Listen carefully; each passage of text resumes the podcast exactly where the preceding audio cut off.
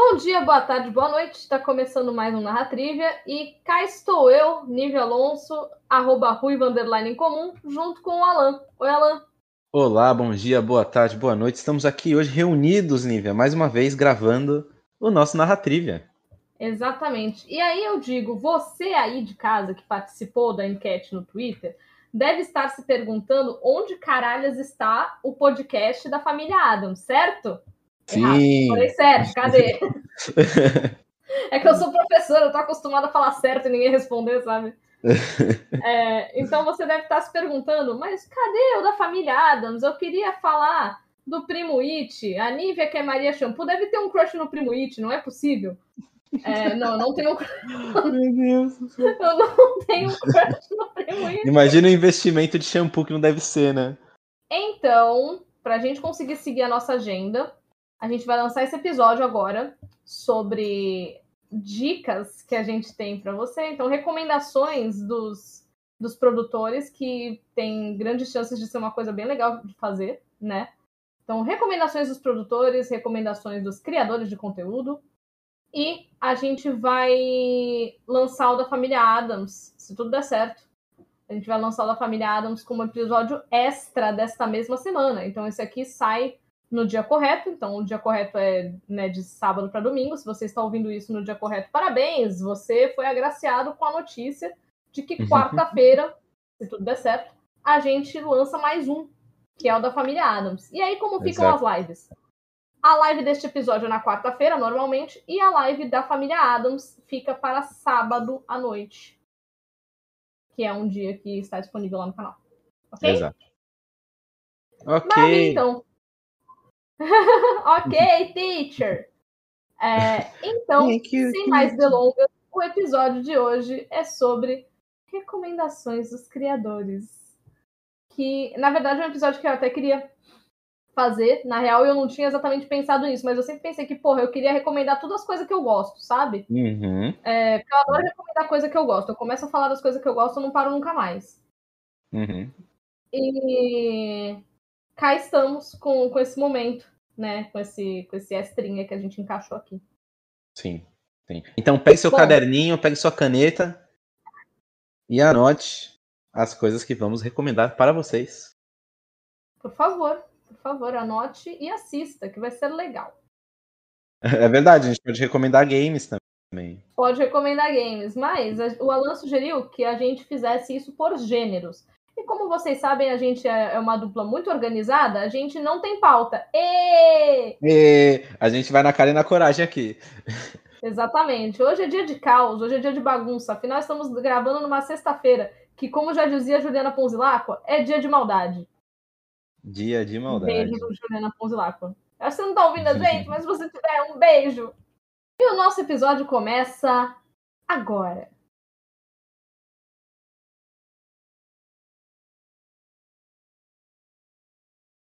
Começando então é, pelo tema, né, pelo, pelo gênero que a gente mais falou no mês passado, que foi outubro, que foi. É... Não, tecnicamente eu acho que o que a gente mais falou foi horror, mas vamos começar por terror. Alan? Ah, não, mas a gente coloca os dois na mesma. A gente vai dividir? Não dá pra colocar ah, os dois na mesma. Melhor dividir. Não, vamos começar. Vamos falar sobre terror e horror, mas a gente tem que especificar o que é um e o que é outro, né? Melhor. Ok. Uhum. Então, minha recomendação de terror é a mesma recomendação que eu fiz no podcast da Bruxa, mas dessa vez eu vou recomendar os três, que são é, Rua do Medo. E Rua do Medo se encaixa mais em terror do que em horror, justamente porque ele tem aqueles elementos meio. meio porque o, terror ele fica naquela coisa do gore, né? Naquela coisa externa. E o primeiro, ele é bem de terror mesmo, sabe? Então ele fica. É, ele tem aquela coisa bem slasher e tudo mais. E assim, eu pessoalmente não gosto muito de slasher. Mas. É, Ira Croft que me perdoe, mas eu não gosto muito de slasher. Mas uhum. eu gostei muito do primeiro, do primeiro Rua do Medo. Uhum. E eu achei bem divertido de, de assistir e tal. E ele gerou a atenção assim que ele, que ele buscava gerar e tal, a ameaça externa, né, da, do, dos adolescentes enfrentando ali.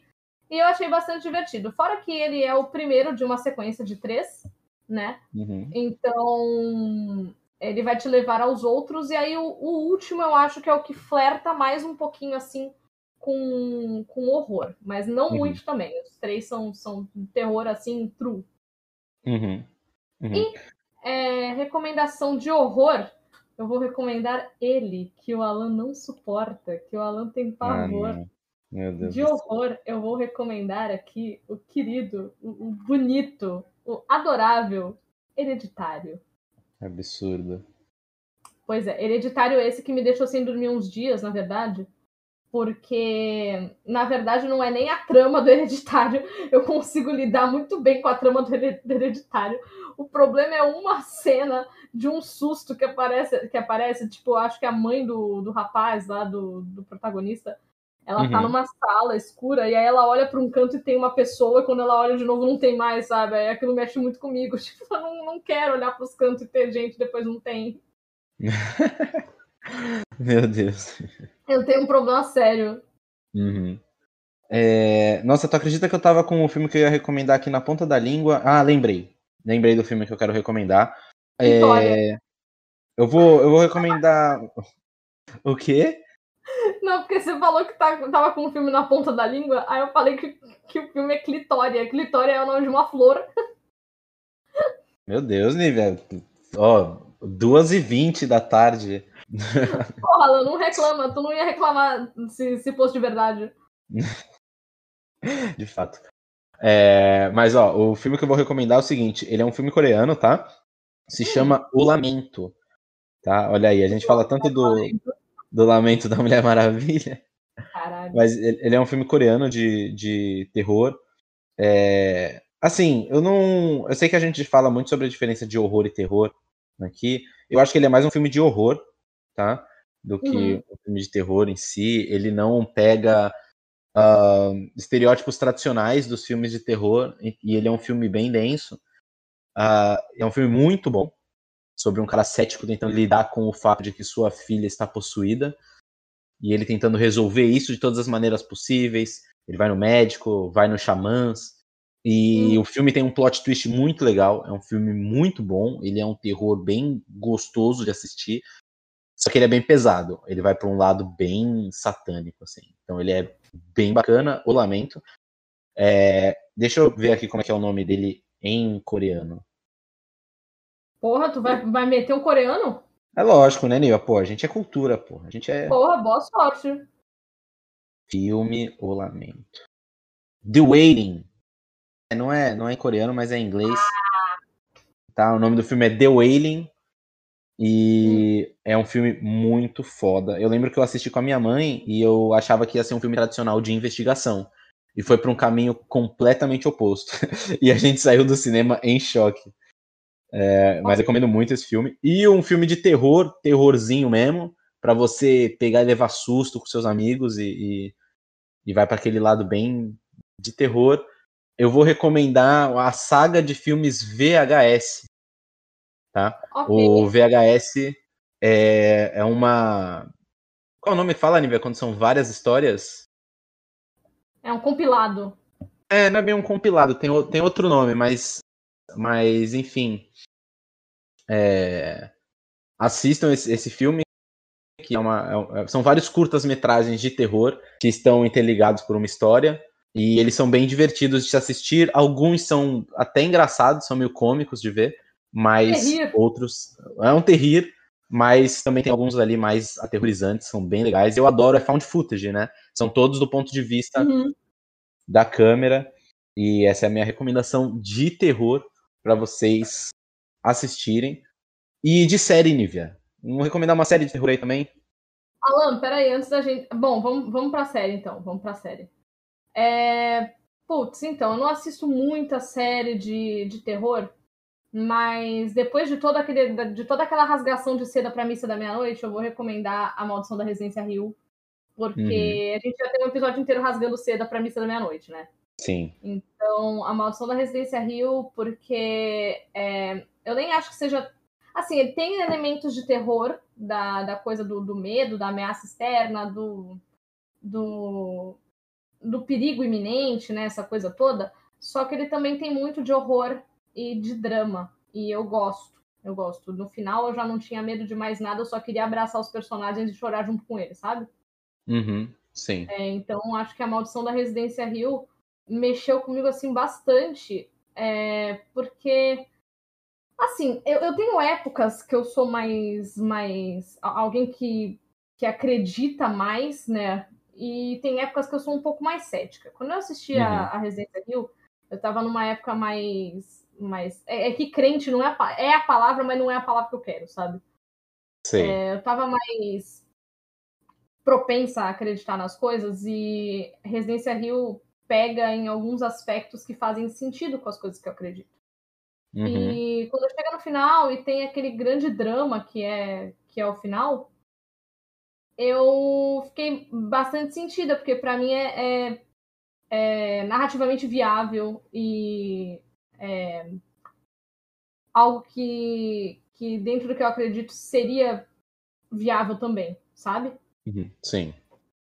Sim. Eu não assisti a Maldição da Casa Rio e real, eu quase ia recomendar o, o, o Midnight Mass, mas já que a gente realmente gastou, rasgou muita seda pro Midnight Mass no cast, eu vou recomendar a Mansão Bly. Olha aí, a gente fazendo um odd pro Flanagan, né? Caraca, é... o Flanagan. O dia que esse homem pisar na bola, eu vou ficar tão chateada.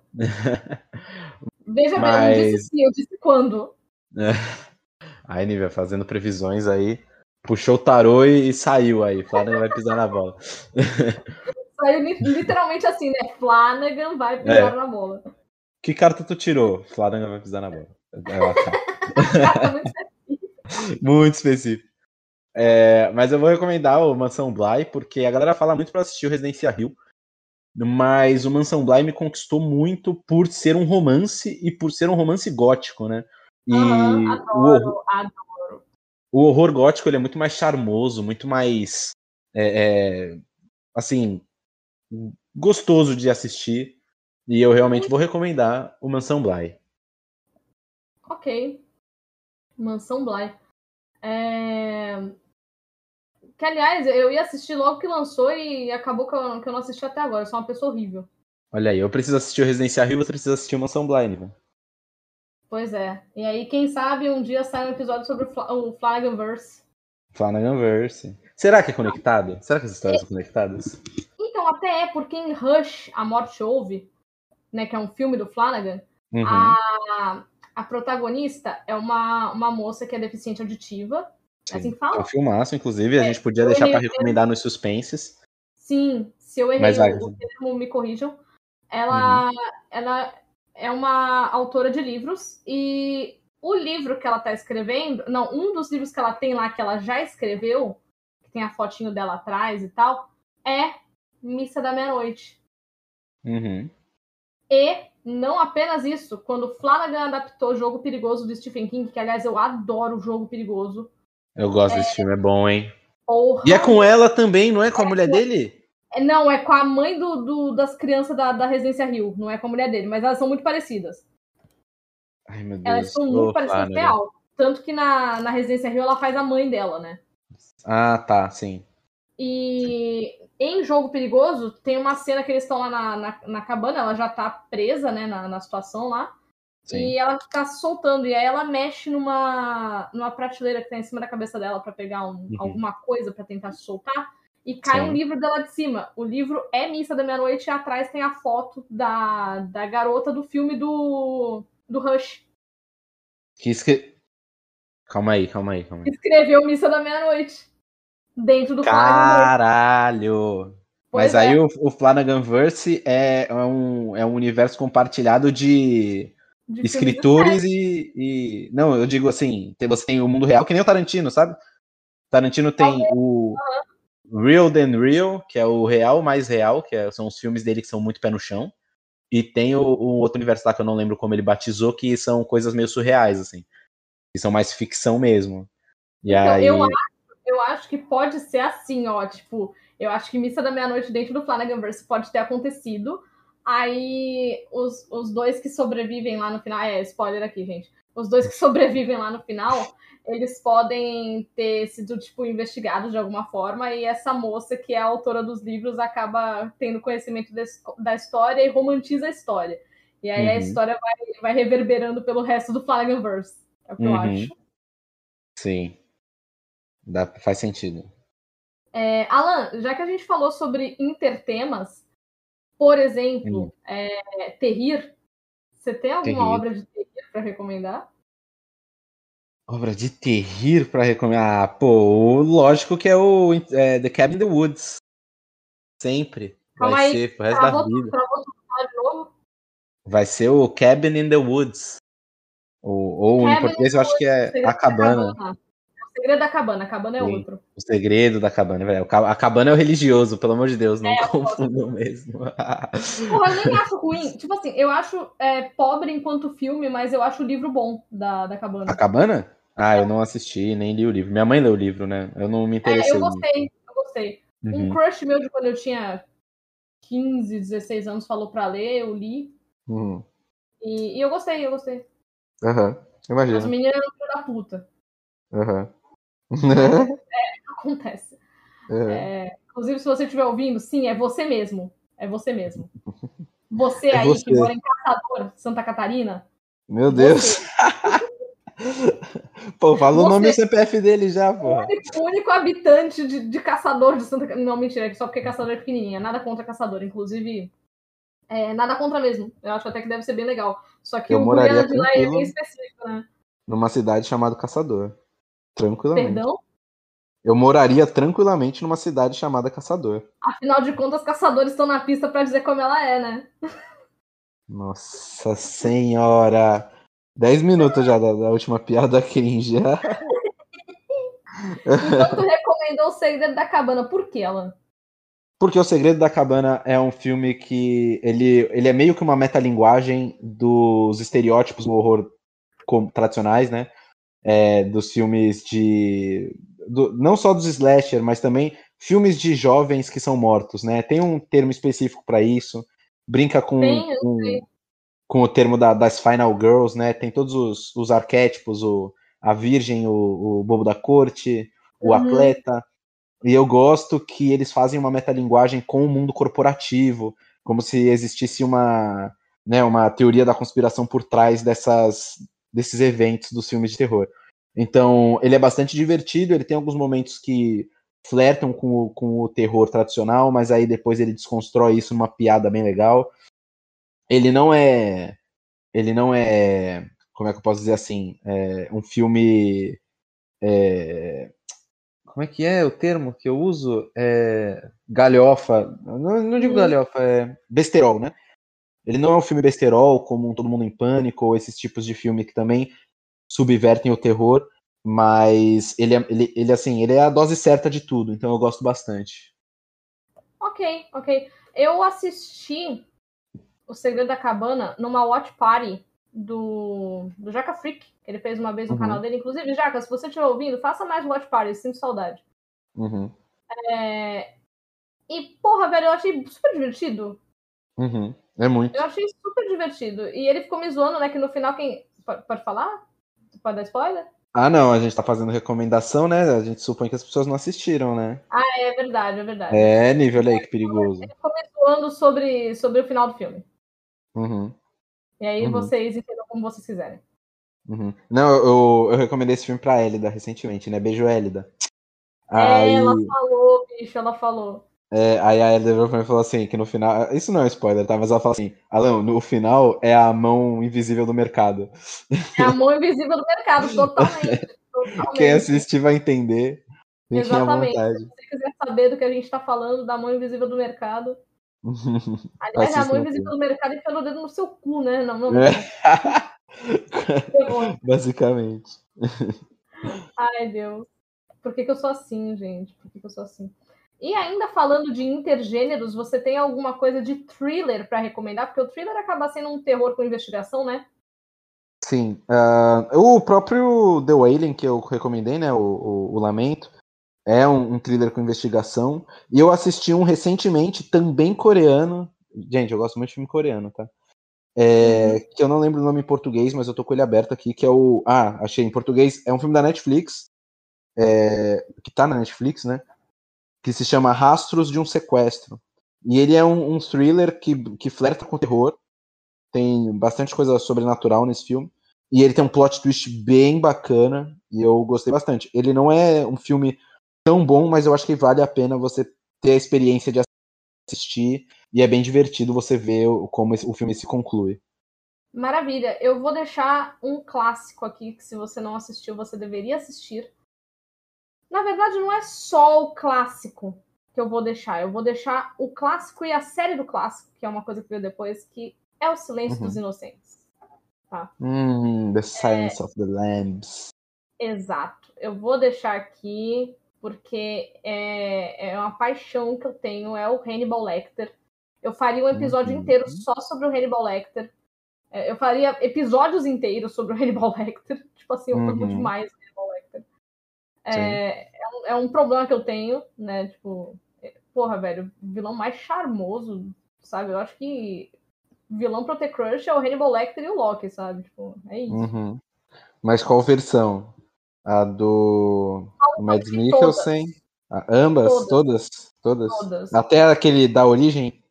Até aquele da origem. Da origem As pessoas é. não gostam, né, da origem do, do Hannibal, mas eu gosto. Eu gosto, eu gosto, não acho ruim não. Eu acho que pra mim o único problema do filme de origem do Hannibal é localização em linha temporal.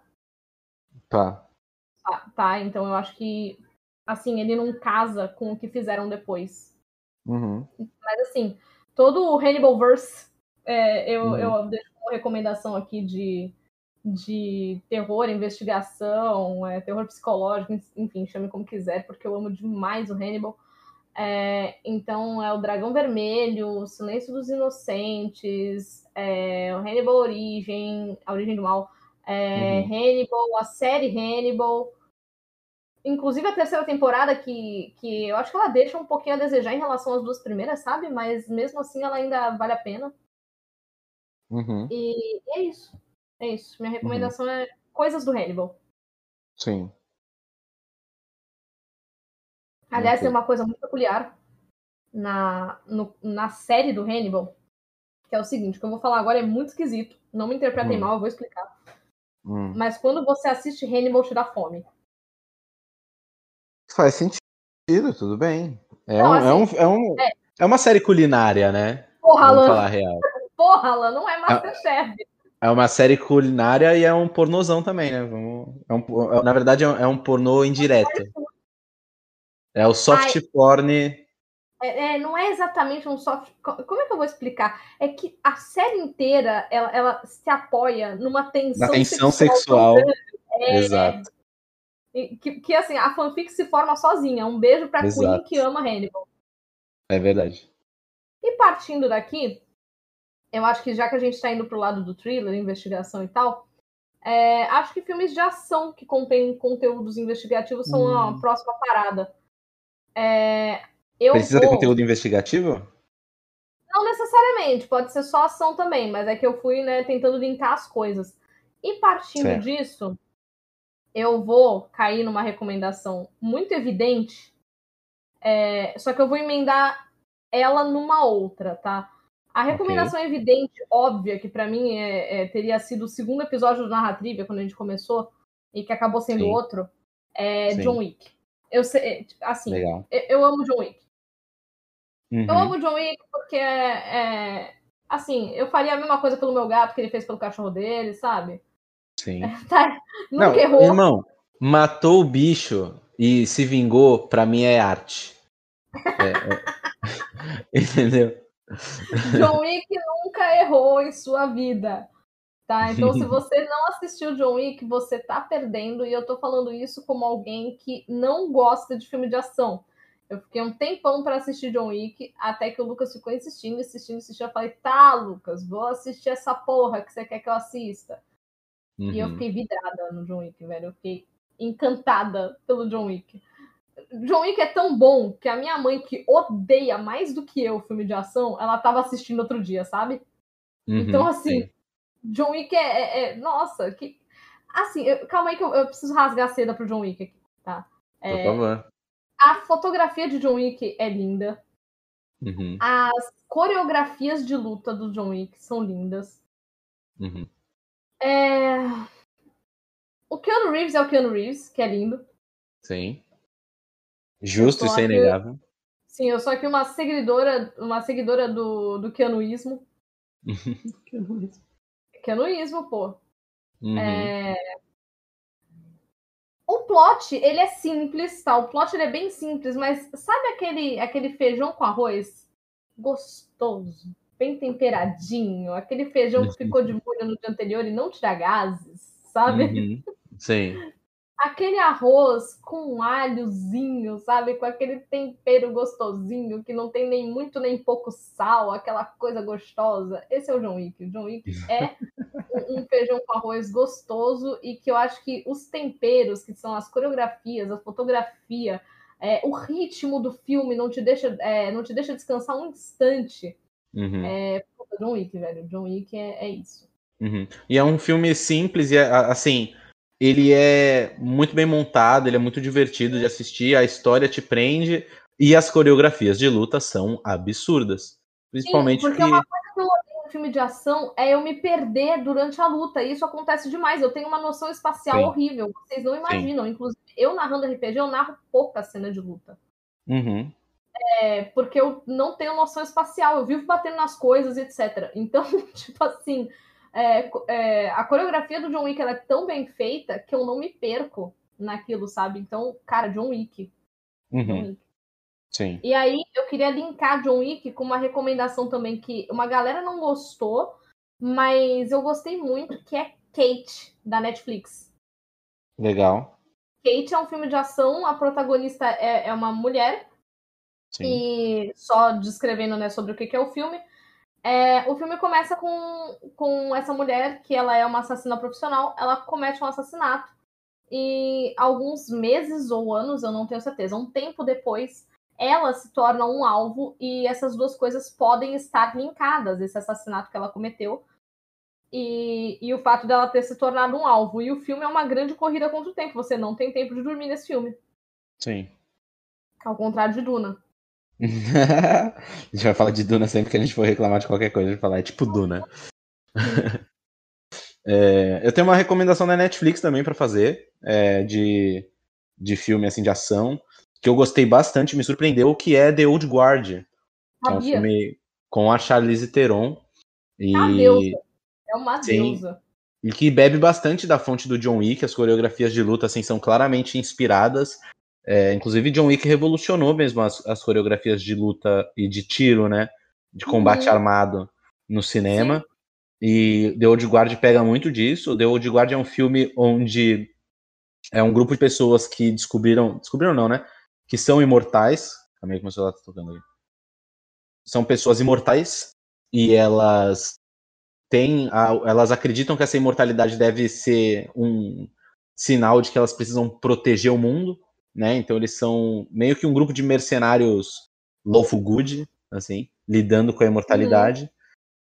E aí o filme tem seus altos e baixos, né? Tem, tem seus, seus momentos muito bons, tem alguns momentos levemente é, cansativos, mas é um filme muito legal de assistir. E a Netflix está preparando uma sequência e é Charlize Theron, né? Que assim como o John Wick, é, assim como o Keanu Reeves, é um dos pilares da beleza de Hollywood. Então, Maluco, se a Charlize Theron é, é, gravasse um vídeo lendo O Segredo, eu assistia, sabe? Tão maravilhosa. é essa Tranquilamente. Do céu. Tranquilamente, é um absurdo. Cha- E ela faz tivesse qualquer lendo- coisa. lendo O Segredo, sei lá, de cabeça pra baixo, eu ia estar assistindo e ia ficar, nossa, velho, que mulher Uhum. perfeita. Velho. É bem capaz dela fazer isso, porque ela faz tudo. Não tem uma coisa que essa É. mulher não faz. Pois é, pois é. Então, assim.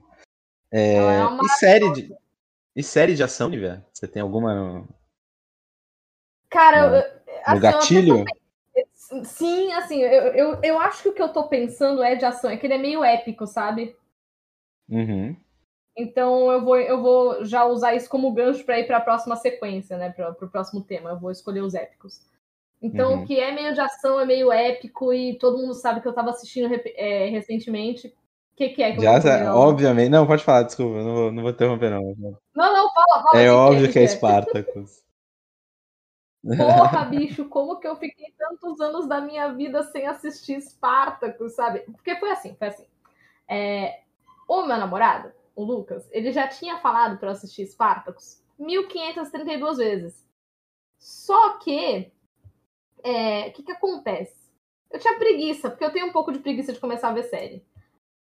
Aí um belo dia ele assim, ah, vamos assistir Spartacus? Eu não tava fazendo nada, eu falei, vamos, vamos assistir Spartacus. Aí ele colocou um episódio. E, porra, eu gostei. Só que o problema é que não dá para assistir essa série é, de boas se você é, assim, se você vê séries durante o dia e você não quer que seus pais vejam Spartacus. Porque, porra, a galera falava muito de Game of Thrones, né? Ah, não, porque toda cena tem sexo, é uma puta série política, quando alguém entra no quarto tá rolando um pau, assim, na tela. De fato. Então, Spartacus tá rolando a política durante o aparecimento do pau, entendeu? Uhum. Sabe? Então, Spartacus tem, tem essa coisa. Eu classificaria Spartacus como ação e, novamente, né, a gente tem uma série que, assim, os efeitos envelheceram um pouco mal, envelheceram. O chroma key envelheceu mal, envelheceu. Uhum. Mas a coreografia continua linda. A coreografia continua linda, as lutas são empolgantes, é, as atuações são excelentes. Mano, até a dicção dos atores em inglês, a dicção dos caras é bonita. Tá entendendo? Uhum. Sim. Só a dicção, é, né? A dicção de todo mundo. A dic Hã? A dicção. é, não, mas falando sério, até a dicção dos caras é bonita, menos a do Gánicos. Porque o Gánicos, tudo ele fala meio. Eu falo para ele fazer um fono, ele não faz, pô. porra, queria eu falar alguma coisa pro, pro Gánicos, porra. É, mas assim, gente, Spartacus. É, e assim, não é. Ao contrário de, por exemplo, do do Hércules do The Rock, por exemplo, é, Spartacus não é uma galhofada. Uhum. É, Spartacus, ela, ela, ela se leva a sério, mas, assim, te permite é, o fantasiar de uma luta, sabe? Porque, Sim. assim, eu não sei se, se quem tá ouvindo já, já lutou em algum momento da vida e tal, eu fiz alguns meses só de luta, mas uma coisa que, que, que muda é que é o seguinte, quando você luta, quando você está no, no, meio de um golpe, quando você está recebendo, quando você está apanhando no, numa luta, por exemplo, é, as coisas, elas de fato, elas te dá a impressão de que elas têm outro ritmo, sabe? De que elas se movimentam de forma diferente. Parece que tudo fica um pouco mais devagar. Parece que o ritmo das coisas se adapta ao ritmo que você pensa, sabe? Não é que nem você tá de boa e aí do nada você precisa prestar atenção em alguma coisa. Quando você vê uma luta de fora, tudo parece muito rápido, mas quando você vê uma luta de dentro, as coisas são devagar. E eu acho que Spartacus usa essa, é, esses elementos de câmera lenta, por exemplo, é, que lembra muito 300 o que Spartacus faz em relação às lutas. Uhum, eu acho que Spartacus faz isso muito bem. E tem toda a trama política da coisa toda e tal que faz de Spartacus algo entre, entre o político, a ação e o épico, sabe? Eu, gosto, eu gostei muito de ter assistido Spartacus. Uhum. Foi maravilhoso. E Spartacus pegou bastante esse hype do 300. O Lucas né? lançou um de nada. O Lucas deitado aqui atrás, fazendo porra nenhuma, lançou um de nada. porra. Então, eu só não consegui, eu só não, não continuei assistindo Spartacus da primeira vez que eu vi o primeiro episódio, porque eu tava assistindo com o Lucas e, porra, imagina, né? Chega pai e mãe no quarto, você tá vendo a pirocada monstra, sabe? É verdade. É, hum. Beleza, a minha recomendação. Tem série de ação? Tenho, a minha recomendação de série de ação é uma série assim, injustiçada é, é, hum. pela, pela Netflix. Eu lembro que eu, que eu fiz parte do, do hashtag Volta, que é Sense8. Sense8 é uma. Ah, mas Sense8. Oi? Eu ia falar, mas Sense8 é uma série de ação, e depois eu fiquei pensando que é. É, é mas... Não, ela é injustiçada mesmo. É uma puta série de ação, assim. Sense8 é incrível. O conceito, tudo é maravilhoso em Sense8. É, é, assim, as, as Wachowski fizeram assim, um trabalho fenomenal. Infelizmente, elas brigaram no processo. E aí começou a dar merda, né? Uhum. É, tanto que Matrix agora é só a Lana que vai fazer. E. E, cara, Sense8 é assim. Para mim, uma revolução de cinematografia que as Wachowski estavam tentando executar. Elas fizeram aquele filme. A, a Viagem. É, A Viagem, o filme. Que ele tenta fazer uma. uma a, o conceito de A Viagem é mais sobre uma herança espiritual de reencarnação, né? E o Sense8 é uma herança espiritual de conexão de pessoas vivas ao mesmo tempo. E é maravilhoso o, o, o, os, as ferramentas audiovisuais o, a, usadas para trazer essa ideia de conexão. Então, assim, é, além das cenas de ação serem fantásticas, brinca com o fato de que se um dos oito é, luta artes marciais, que tem a personagem. Cara, eu queria muito lembrar o nome dela, meu Deus. Eu vou, eu vou lembrar o nome dela aqui. Só um instantinho. Porque ela. Tudo bem, quem corta é Olha só, ela é a minha crush da vida toda. De todos. E, eu, e ela fez vários filmes que eu gosto, eu quero lembrar o nome dela. Peraí. Sense. Vai, Alan, você consegue. Vou conseguir. Eu vou cortar o editor que se foda, né? Olha só. Pau no cu do Alan. A Beidona. Caraca, ela tem Bey. O nome dela é Bey, Nívia. Hum. Puta, eu esqueci de recomendar uma série, Nívia. Caralho, me dá um murro. Bem, eu esqueci de recomendar um filme de terror. É, eu esqueci de recomendar uma série. A gente vai ter que ter vários episódios. Vamos, vamos começar a anotar. Vamos começar a anotar menções honrosas pra gente falar no é final. É verdade. É, bom, é porque a, a Beidona, que é a, uma atriz coreana que faz parte de Sense8, a personagem dela luta é, artes marciais ela é uma competidora de lutas marciais. E o legal é que, como todos os oito estão conectados, quando um precisa das habilidades de outro, eles fazem um merge. Então, eles trocam de corpo, uhum. né? Poderia ser mais ou menos assim. E aí você tem diversas cenas de ação em diversos, diversas locações diferentes, diversos países diferentes, que inclusive foi o motivo da Netflix ter parado de produzir Sense8, ter cancelado o Sense8, né? porque era muito caro fazer Sense8. É... E, e aí, no fim das contas, Sense8 foi concluída de forma apressada. Foi feito um filme, graças aos fãs. Foi feito um filme de encerramento uhum. de Sense8 que não recompensou. Foi legal para ter o final da história, mas não valeu todo o caminho que a série guia, né? Mas é uma série foda. O final também, corridado. É, então, assim, é uma série foda, as coreografias de luta são fodas, a história é foda, as cenas de sexo são incríveis também, sempre com uma música. As Wachowski uhum. fazem cenas assim desde Matrix. Só que aqui, é eu sempre falo isso e é sempre muito interessante. As, as Wachowski são um, um estudo de caso interessante sobre a liberdade de personalidade de uma pessoa que se assume trans, né? Quando uhum. elas fizeram Matrix elas não tinham é, passado pela transição ainda, e elas se mantinham numa estética muito masculina, assim. É, e, e, com Sense8, elas já trouxeram um pouco mais. É, eu acho que elas tiveram uma liberdade de sensibilidade que elas, como em, em corpos masculinos, não se sentiam confortáveis de fazer. É, é, e, enfim, já existia isso no Matrix, mas no Sense8 elas têm uma liberdade. É assim, é lindo, porque são, é, é uma suruba de oito pessoas, então assim, é muito foda, é muito foda. Deus do céu. É, bom, e Sense8 é uma série em que as pessoas têm um, um, certo tipo de poder, de certa forma, certo? Eles têm alguns poderes não naturais. Certo. Partindo disso, eu vou para heróis Heróis. Qual a sua recomendação sobre heróis? É, filme de herói? Hum, olha, eu vou fazer uma recomendação aqui. Eu vou. Não vou mandar a Marvel, porque todo mundo vê tudo da Marvel. É, vou fazer uma recomendação aqui. Na verdade, eu vou fugir de todos esses. Eu vou mandar um filme aqui que eu gosto muito, que é Poder Sem Limites. Vou... Já viu esse, nível? Não, não vi não. Lança aí. Tu não assistiu? Poder Sem Limites é um filme uh, fora do nicho do, da Marvel e DC, tá? É, se eu não me engano, é um filme da Fox, ou eu posso estar errado.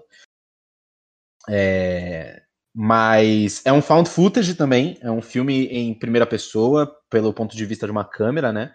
De um, uhum. de um, de um cameraman ali, é, é, e é bem legal essa estética. E eles estão numa festa e eles acabam é, se drogando muito, indo para um, um canto de uma floresta e encontrando uma espécie de nave de meteorito que, com uma certa tecnologia alienígena, fica incerto pelo filme, né? E uhum. eles acabam sendo. Entrando em contato com essa tecnologia e ganhando poderes de telecinese e voo, tá? Eles ganham esses dois poderes. E eles são jovens, são amigos, são descolados na escola, e eles começam a ir aprendendo e ficando cada vez mais poderosos e usando cada vez mais os poderes para ganhos próprios, e eles lidam com tudo isso. Eu acho que é uma abordagem muito amadurecida sobre o que seria realmente um jovem ganhando poderes hoje e não o tradicional Homem-Aranha, né? Não o tradicional uh, uh, super-herói de Marvel e de si. E Poder Sem Limites é um filme muito amadurecido, muito legal. Eu recomendo esse. Ok, ok. Eu vou. Eu vou cair um pouco na Marvel aqui. Um pouco não, vou cair muito na Marvel aqui. Mas eu prometo que quando eu for indicar uma série, eu vou fugir disso. E é uma série que pouca gente viu mas que deveriam, porque tem o Michael B. Jordan nela, então as pessoas deveriam assistir. Uhum. É, bom, o filme, para mim, para mim, é, que eu gosto mais assim de filme de, de herói, até agora foi Doutor Estranho. Tá? Então eu vou cair aqui no Doutor Estranho, porque eu Inusitado, acho que... mas... Oi? Inusitado, não esperava. Não esperava? Não esperava, mas, mas tranquilo, pode continuar. Estranho, ele é o meu super-herói preferido, assim, né, da, da Marvel. Uhum. E por que, que eu gosto do, do filme dele? Porque ele é a jornada do herói ali completinha, sabe? Bonitinha, só que ele tem, assim, umas coisas, é, umas, uns dilemas pessoais que ele quer resolver. E eu acho ele um personagem que, apesar de tudo, apesar de querer é, sustentar essa imagem de que ele é, é de que ele tá distante das coisas, de que ele é o fodão, de que não sei o quê, eu acho ele um uhum. personagem uhum. bastante emotivo. Bastante Sim. emotivo. E, assim, todos os louros aqui pro Benedict Cumberbatch, que eu acho que ele faz. É, tudo que ele põe a mão, eu acho que ele faz com capricho, sabe? As coisas. Sim. Então, eu acho que ele fez uhum. muito bonito ali o, o Doutor Estranho. E, porra, Doutor Estranho tem a arte impecável, Doutor Estranho tem uma lore boa que tá sustentando é, boa parte da trama, das tramas atuais da, da Marvel, sabe? Uhum. Então eu acho que Doutor Estranho é riquíssimo, riquíssimo. E eu acho que, que, tem muita coisa ali que, que acontece. Porém, uhum. eu tenho um probleminha com o Doutor Estranho, tá? O personagem dentro do, do MCM. Uhum. É, meu problema com o Doutor Estranho é ele eu não acho que ele está sendo exatamente bem aproveitado nas obras que não são sobre ele. Porque ele aparece como um, um, uma espécie de mestre dos magos, que, que Sim, é meio resolve é. tudo. Exato, ele é meio o, o, cara que resolve tudo, e eu acho que a gente está perdendo um pouquinho da carga dramática que ele poderia dar pra gente. Porque, porra, mexer com o tempo é sempre algo que pode ser muito dramático. Mexer com o tempo é sempre muito delicado. Uhum. Então, é, há, há, de se ter muito cuidado a, ao, se, ao se criar uma, uma trama, um personagem que ele tem essa responsabilidade de mexer com o tempo. É, por, por N motivos, por N motivos. Pessoa, é, ele se envolve emocionalmente com pessoas e tudo mais e tal quem está acostumado a, a, lidar com essas obras que mexem com o tempo, e, e aí a gente vai para alguns temas tipo, ah, eu jogava Prince of Persia, legal. Joguei Life is Strange, é, assisti Doctor Who, assisti, enfim, qualquer coisa que mexa com linha temporal, é, já está acostumado com o tipo de problemática que isso costuma trazer. Então, acho que o Doutor Estranho tem muito a oferecer e a gente está usando pouco. Sim. Vamos aguardar aí pro Doutor Estranho no Multiverso. Inclusive, é. uma abordagem muito boa do Doutor Estranho, que eu gostei bastante, foi ele no Orif. Nossa, né? amei! Eu amei demais aquela, aquele episódio sim. do Orif. Sim, sim. É, e não, não só o episódio sobre ele, mas quando ele aparece depois. É sim. bem legal, assim, tipo. Sim. Ele se torna uma figura. É isso que você falou, é tipo um mestre dos magos, mas ele no Orif, ele tá quebrado, né? Então... É, então, porque ele ainda é um, um, um ser humano. Ele ainda tem Sim. sentimentos. Ele não deixou isso pra lá. Sim. Sim. Então tem muito para oferecer ali ainda. Eu acho que essas obras que abordam a humanidade, essas obras que, que abordam o que é ser humano, o que é, é se manter humano, eu gosto muito. Aliás, estou até anotando uhum. uma outra coisa aqui para as menções honrosas para o final do episódio. Sim. E, e é, é, por isso que eu gosto do, do Doutor Estranho, sabe? Eu acho que ele tem mais potencial do que estão usando. Sim. Agora, eu falei que ia indicar um negócio diferentinho na, nas séries, né? É, não é tão diferentinho assim no sentido de, ai meu Deus, que coisa né, super B que ela, que ela indicou, né? Coisa diferentona e tal. Mas uhum. eu vi pouca gente falando e eu acho que essa série merecia mais amor. Que é Criando Dion. Ok. Criando Dion. Ouvi falar, mas não assisti. Mano, tu vai amar Criando Dion. Tô te falando, uhum. tu vai amar demais Criando Dion. Uhum. É, tem uma temporada só, eu não sei se vai ter a segunda, eu espero que tenha, porque ela é incrível. É, é uma mãe que tem, tem um filho, né? Que é um filho pequeno, assim, acho que ele tem 5 ou 6 anos, eu não lembro quantos anos tem, e o nome dele é Dion. É, okay. Ele é órfão do, do pai dele, isso é pra Imagino, e a, e a, mãe dele cria ele tal qual o nome criando Dion. É, tal qual o nome criando Dion, mas a questão é que Dion é uma criança que num determinado momento ali da sua infância começa a apresentar poderes telecinéticos. Uhum.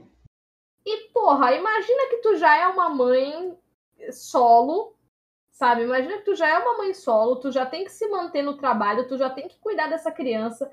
Essa criança é preta e tá estudando numa escola com um monte de branco, o, o, o assunto do racismo é abordado, sabe? Tu tem todas as questões uhum. sociais e políticas para lidar na tua vida, e ainda a porra do teu filho começa a mexer nas coisas com a mente, sabe? É meio uhum. de fuder, porque a criança vai fazer qualquer coisa. É...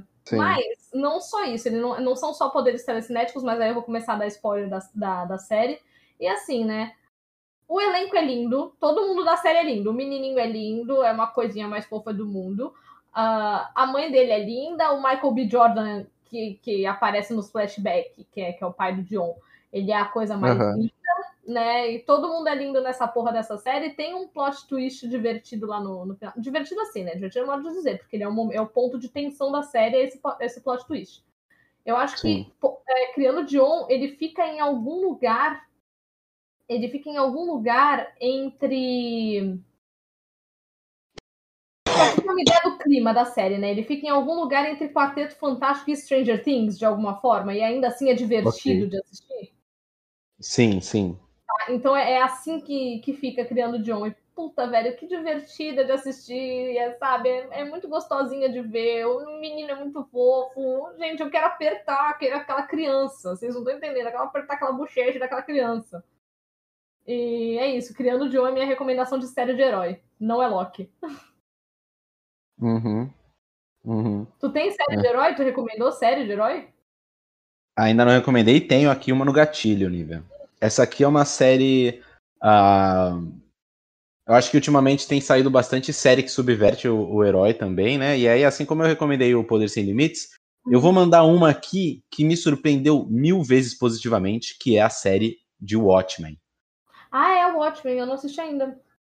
Cara, assista o Watchmen, porque a série é uma continuação direta dos quadrinhos, uhum. mas para quem assistiu os filmes, dá para entender bem. Tá. É, tem algumas diferenças, né, em relação ao filme, uh, principalmente em relação a como o filme termina, que é diferente de como os quadrinhos terminam, e a série continua após o fim dos quadrinhos. Mas os personagens são os mesmos, a história continua seguindo o mesmo rumo que o filme segue, né? E se passaram alguns anos do final da história, que a gente conhece, e você começa o, a série em Tulsa, é, contando ali um pouco sobre a década de ouro desses heróis durante a época onde o racismo estava no auge nos Estados uhum. Unidos, né? Uhum. E as consequências disso nos tempos de hoje. E os conceitos que a série aborda são muito bons. Por exemplo, todos os policiais precisam usar máscaras porque eles são frequentemente ameaçados. Então, você você é um padeiro, mas na verdade você é um policial, sabe qual é? Só que ninguém sabe que você é um policial, as pessoas acham que você é um padeiro. Então, uhum. todo policial é meio que um super-herói com uma identidade secreta, entendeu? Ah. E, consequentemente, alguns deles tomam certas liberdades, principalmente quando eles têm as patentes mais altas. Então, os detetives, eles não usam uma máscara tradicional, eles já se vestem com uma roupa mais característica, que vai uhum. no estereótipo do super-herói. É, e aí você conecta essa realidade com a continuação da história da, do Watchmen, tanto do filme como dos quadrinhos, mais dos quadrinhos, né? Então, cara, é uma história surpreendente, todos os atores são fantásticos, tem a Regina King, que é foda, é um absurdo como ela é foda, e, e a série é demais. É muito boa, eu recomendo. Então você tem uma, uma série de herói que. aliás, a sua série de herói, assim como a minha, ela se baseia em é, questões sociais, certo? Sim, bastante. Então vamos para questões sociais. Meu filme com questões sociais é O Poço. O Poço. O Poço, que é uma produção da Netflix também.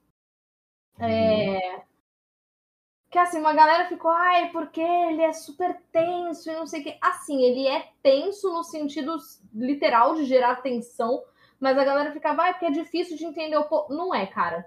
Desculpa, não é difícil de entender o poço. É, uhum. Esse homem, que é o protagonista do filme, ele voluntariamente vai para essa prisão, né, que geralmente é um lugar onde as pessoas cumprem pena, ele voluntariamente vai para lá e cada dia, não, cada dia não, eu acho que é de tempos em tempos, eu não sei de quanto tempo em quanto tempo, eu não lembro se é cada dia. Mas de tempos em tempos, ele é colocado em andares diferentes, em níveis diferentes do poço. Uhum. É, esse poço, ele é literalmente um poço, né? Ele vai para baixo da terra. É, uhum. E cada nível é, é uma cela vazia, onde só tem uma cama dura e duas pessoas ficam nessa sala vazia. É, e aí, qual é o, plot, do, o, o mote do filme, né? A grande metáfora. Lá no primeiro nível, lá em cima, você recebe uma mesa imensa com um banquete muito maior do que muita gente poderia é, comer e etc. Enfim, é uma mesa super chique, com um monte de coisa. Quem tá lá no primeiro nível e tiver com fome, vai comer tudo que quiser e tal. Só que essa mesa vai descendo os níveis. Então, a comida vai ficando cada vez mais escassa.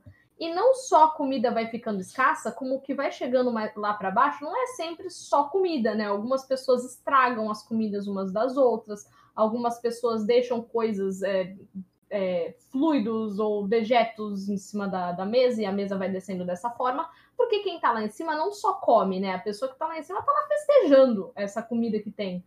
Então, quem uhum. festeja faz bagunça. Então, as coisas vão descendo bagunçadas, sujas, e quando vai chegando lá para baixo, uma hora já não tem mais nada, ou nos níveis intermediários as coisas já estão sujas, você tem que ficar garimpando um tanto de, de comida.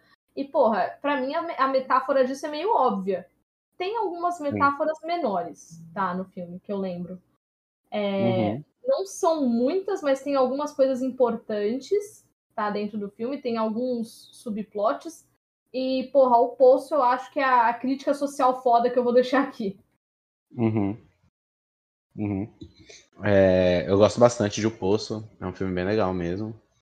É, eu, eu, tava, eu tô tentando pensar assim, porque eu tô pensando qual questão social específica eu quero abordar aqui num filme e que, que tenha me tocado bastante, assim. Tudo bem. Uh, eu acho que a gente fala bastante sobre racismo e, e é importante falar sobre isso. Mas eu uhum. queria é, abordar outro filme que, cara, eu, eu, passei aqui e agora eu esqueci completamente. É... Calma aí, Nivea, me dá um tempinho. Eu, eu, cara, eu passei aqui pelo filme que eu queria falar. E, e, e eu sumiu. Se você quiser ir pensando na série. Então, eu até tava pensando aqui na série já. Só que é o seguinte. É, eu concluí pensando né, aqui na série, que eu não assisto muitas séries cujo tema principal seja a questão social, porque uhum. eu já passo muito tempo discutindo essas questões sociais. Então, essas coisas acabam ficando é, pro pano de fundo da série. Então, por exemplo, vai, ah, eu assisti Spartacus. Spartacus é sobre uma revolta de escravos. Porra, se isso não é uma questão social, eu não sei dizer o que é, sabe? Sim, é, sim. Então, ah, eu assisti sei lá, criando Dion. Ah, mas tem o racismo ali no, no plano de fundo como questão social, né? Como problema. Ah, uhum. mas eu assisti The Witcher. The Witcher é sobre masculinidade, sabe? É sobre. Então, assim, série, eu busco um tanto de fantasia, eu busco um tanto disso, porque eu não aguento mais viver essas questões sociais é, dessa maneira tão, tão séria. Então, eu tô lá buscando a, as metáforas, as alegorias nas minhas na, nas séries que eu assisto. Então, assim, pode ter certeza que eu, que eu tô assistindo Spartacus, ai, porque o Garnicus é lindo, ai, porque o Crixus, amor da minha vida, não sei o que, não sei o que lá. Uhum. Mas sabe, tem a questão, tem a questão. Vou recomendar um filme aqui. É um filme brasileiro, tá? Que eu acho que é uma questão social interessante para se abordar. Eu acho que hoje em dia, talvez, não seja tão forte. E aí é muito louco recomendar um filme, porque a gente fica, fica meio é, pensando se, putz, se esse é o, o, o, que eu realmente deveria recomendar. Mas eu vou recomendar que é Bicho de Sete Cabeças, um filme com, com o Santoro, uhum. tá? Que fala sobre saúde mental, fala sobre intolerância, fala sobre a, a questão dos manicômios no Brasil, que é, era um lugar muito precário, e o filme é relativamente antigo, assim, eu não sei como, como se está o Brasil hoje em relação a isso. Uhum. Mas o filme aborda a história de um rapaz que fumou maconha com seus amigos enquanto estava andando de skate. E a sua família super conservadora descobriu, encontrou uma, uma, uma ponta assim nas coisas dele. E decidiu internar ele no manicômio por conta desse uso de, de, de maconha, assim. Ah, ah, baseado. Tá. Exato. E e dentro desse, desse manicômio, né, desse hospício, ele é completamente destratado, as, as condições são super precárias e a sua família, que é bem de vida, assim, coloca ele lá mais por um sentido punitivo do que qualquer coisa, do que de correção de comportamento, né? E lá ele conhece também algumas outras histórias, pessoas LGBT que foram colocadas lá também, e uhum. num ambiente onde a saúde mental dessas pessoas só é prejudicada ao invés do contrário. Então é um filme com uma questão social interessante. Eu tentei fugir das questões sociais mais, mais, uh, mais em alta. Tá? É, é, tem filmes sobre racismo também que a gente sempre vai debater. as próprias séries que a gente falou é, agora, anterior, falam bastante sobre racismo. Eu pensei em ir nessa linha. É, daí, para série, eu queria recomendar uma série recente é, da Netflix, até que eu tô assistindo, na verdade, eu não terminei de assistir, e eu acho que é uma série bastante interessante de se ver, que é uh, Made. Né? Tu, tu soube dessa série, Nívia? Soube, mas não, não fui. Então, Made é uma série, assim, é um drama bem legal, que aborda uma questão social bem importante, que é a, a violência doméstica psicológica né? Uhum. E as dificuldades de uma mulher que sofre pressão psicológica em casa de provar de que aquilo é uma violência, de que aquilo é uma agressão. É, o filme tem é, nuances parecidas com Em Busca da Felicidade, que é um filme lindo também, que tem uma questão social foda também, que é, que é a ascensão econômica e social de, de um homem negro nos Estados Unidos, uh, que infelizmente ilude muita gente, uhum. também, de, de imaginar que, que né, a ascensão social é questão de esforço e sem querer desmerecer a jornada da, da ascensão social do, do, protagonista do filme, que é uma história real, né? Sim, só que ela Made, eu não sei se. questão de, de, de esforço. Exato. É, Made, eu não, não sei se vocês aí quiserem confirmar para mim na live se Made é uma história real ou não. Seria interessante. Mas Made aborda isso, ela sofre violência psicológica, ela não tem sinais de agressão física uhum. e ela foge com a filha, né? Ela foge de casa com a filha. E o rapaz depois é, coloca ela na justiça para pegar a filha de volta. E ela tem dificuldades absurdas, ela fica desempregada, ela fica é, homeless, né? Uhum. Ela fica. E ela precisa, de alguma forma, é, é proteger a filha daquele ambiente onde ela sofreu. Uh, apagamento econômico, ah, não sei se eu posso falar dessa maneira, apagamento econômico. Ela foi proibida de, de ganhar dinheiro, por exemplo. Ela não podia trabalhar, ela não tinha cartão de crédito, todo o dinheiro era o dele. Então, como ela vai sobreviver sem ele? Ela, ela era dependente total dele financeiramente, é, se tornou dependente emocionalmente, e ela decidiu fugir disso. E eu tô na metade da série, eu tô gostando bastante de como a série é bastante educativa nesse sentido. Eu acho que todo mundo é, pode assistir, ela é bem legal. Show. É, eu tenho um jogo para recomendar sobre questões sociais. Que... Dragon Age. Não, também, também. Mas não é, é pois é. recomendar. Mas assim, Dragon Age é, é, é, é bem tipo de coisa que eu, que eu gosto, que eu, que eu consumo, e eu sempre vou falar de Dragon Age, porque não é toda essa problemática, em cima das alegorias, né? Então tá tudo, tudo né, com as alegorias assim. É, É aquela coisa, né? Eu gosto do que o nerd não entendeu, sabe? O nerdola. Fala assim, ai, mas quando é que colocaram essa questão social? Amigo, quando eu tava falando da escravidão dos elfos, já era sobre isso, sabe? É, então, é, na verdade, o jogo que eu quero recomendar, que dessa vez não é Dragon Age, é Detroit Become Human. É, Detroit Become Human, que é um jogo de point and click, que é um tipo de jogo onde você clica e faz escolhas e, enfim, você interage com o cenário e tudo mais. É, ele é fácil de se jogar, tá? Então, meio que qualquer pessoa poderia jogar, tipo, ah, mas eu não tenho habilidade com videogame. Não precisa, não precisa. É, mas, assim, Detroit Become Human, que fala sobre máquinas que criam consciência. Máquinas, eu digo androides, sabe? Robôs, androides. Uhum. Que criam consciência de si mesmas, tá? Então, é... ah, mas eu já vi essa temática em Westworld. Ah, mas eu já vi essa temática em, em, em inteligência artificial. Que são coisas que eu gosto também, tá? É... tudo bem, eu já vi essa temática uhum. antes. Só que eu acho que é... Detroit faz isso de, um, de, uma boa maneira, assim, de, de, de um jeito legal, porque Detroit Sim. te conta três histórias que acabam se cruzando em momentos diferentes, tá? Sim. Que são as histórias do Marcos, que é a minha preferida, é a história do Marcos, da Sim. Kara e do Sim. Connor. Connor. O Connor já é um, um, um androide por excelência, né? Ele é um androide de, de polícia e tal, e ele realiza todas as funções dele mecanicamente. É, o Marcos, Sim. que é, é, Ele é posse, porque afinal de contas ele é uma máquina. Ele é posse de um artista. E. Enfim, eu não vou falar nada, não vou dar spoiler nem no primeiro capítulo. Ele é, uhum. ele é posse de um artista e a Kara, que é uma babá. Todos eles são Sim. robôs e em algum momento eles tomam consciência de si mesmos, dependendo de como você joga. Tem, tem acho que um que, não, que tem a opção de não tomar consciência de si mesmo. Sim. É, eu, eu acho que é só um, eu acho que os outros dois precisa, né? O momento é importante. É. Sim, Mas sim. é o seguinte, a história da Kara, ela é uma história bastante emotiva. A história do Marcos, ela é uma história de paixão, assim, ela é em, sabe, de, de, de envolvimento, assim, de, de glória, de, de luta.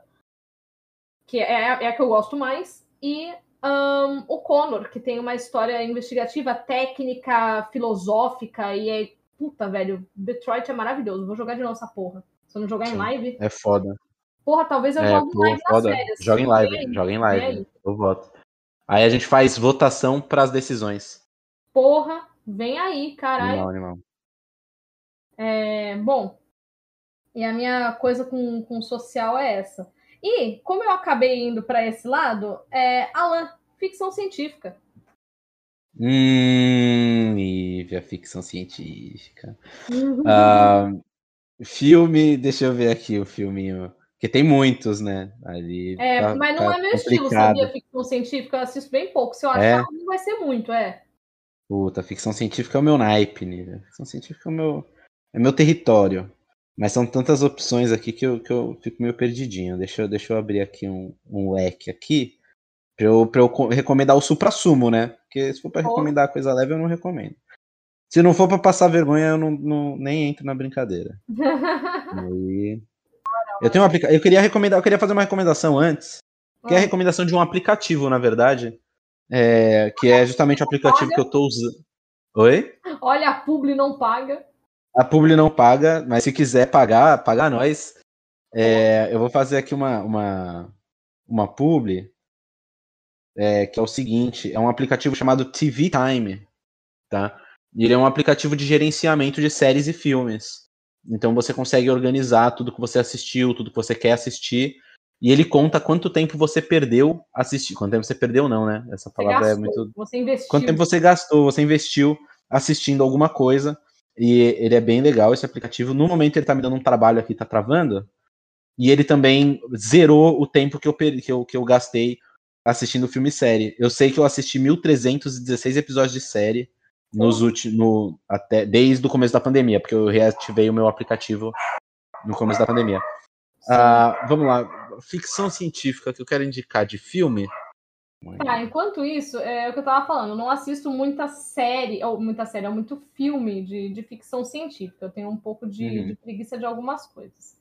Mas eu vou recomendar um negócio aqui, que também eu tô devendo assistir uma temporada, que eu acho que foi a última, mas que é maravilhoso, que é 3%. Uhum. É, ele entra aparentemente na, na classificação de ficção científica, pelo menos aqui na Netflix, entra e faz sentido, porque ele é futurista, tá? Então, numa, numa, é, numa sociedade onde os recursos naturais se tornaram escassos, apenas 3% da, da, da população consegue viver confortável, é, isolada da, da grande favelona que virou o resto do mundo. E é um jeito Uhum. horrível de falar, porque parece que, que favela só tem coisa ruim, não tem, mas é porque é, é, uma, é, um- é uma localização marginalizada, tá? É, e as pessoas almejam sair dessa situação e ir pro lado dos 3%. Bom, é, eu gosto, em primeiro lugar, porque por causa da temática, né, que tem toda essa, essa né, essas coisas morais, essas questões morais envolvidas é, em como se tornar um dos 3%, né? Uhum. É, eu gosto que ela é uma série brasileira e puta que elenco, que elenco. É... Porra, eu gosto das atuações, eu gosto do roteiro, eu gosto de como a narrativa se forma. 3% é foda, assistam 3%. Uhum. Uhum. É, já tem um filme aqui pra indicar. Já tem um filme aqui pra indicar. É, eu quero, esse aqui é pra. Eu quero, eu quero explodir a cabeça de todo mundo. Tá? Pouca gente assistiu esse filme. É um filme com Ethan Hawke. É, e eu, assim, é um filme que ele não é tão bom, mas ele é surpreendente é, num sentido bem interessante. Assim, é difícil de explicar, tá? O nome do filme é O Predestinado. Dentro da ficção científica, algo que eu gosto muito é viagem temporal, uh, principalmente viagem temporal espacial, com argumentos espaciais. Meus episódios favoritos de Star Trek são com, com, com anomalias temporais no espaço, então uhum. eu acho tudo isso muito incrível.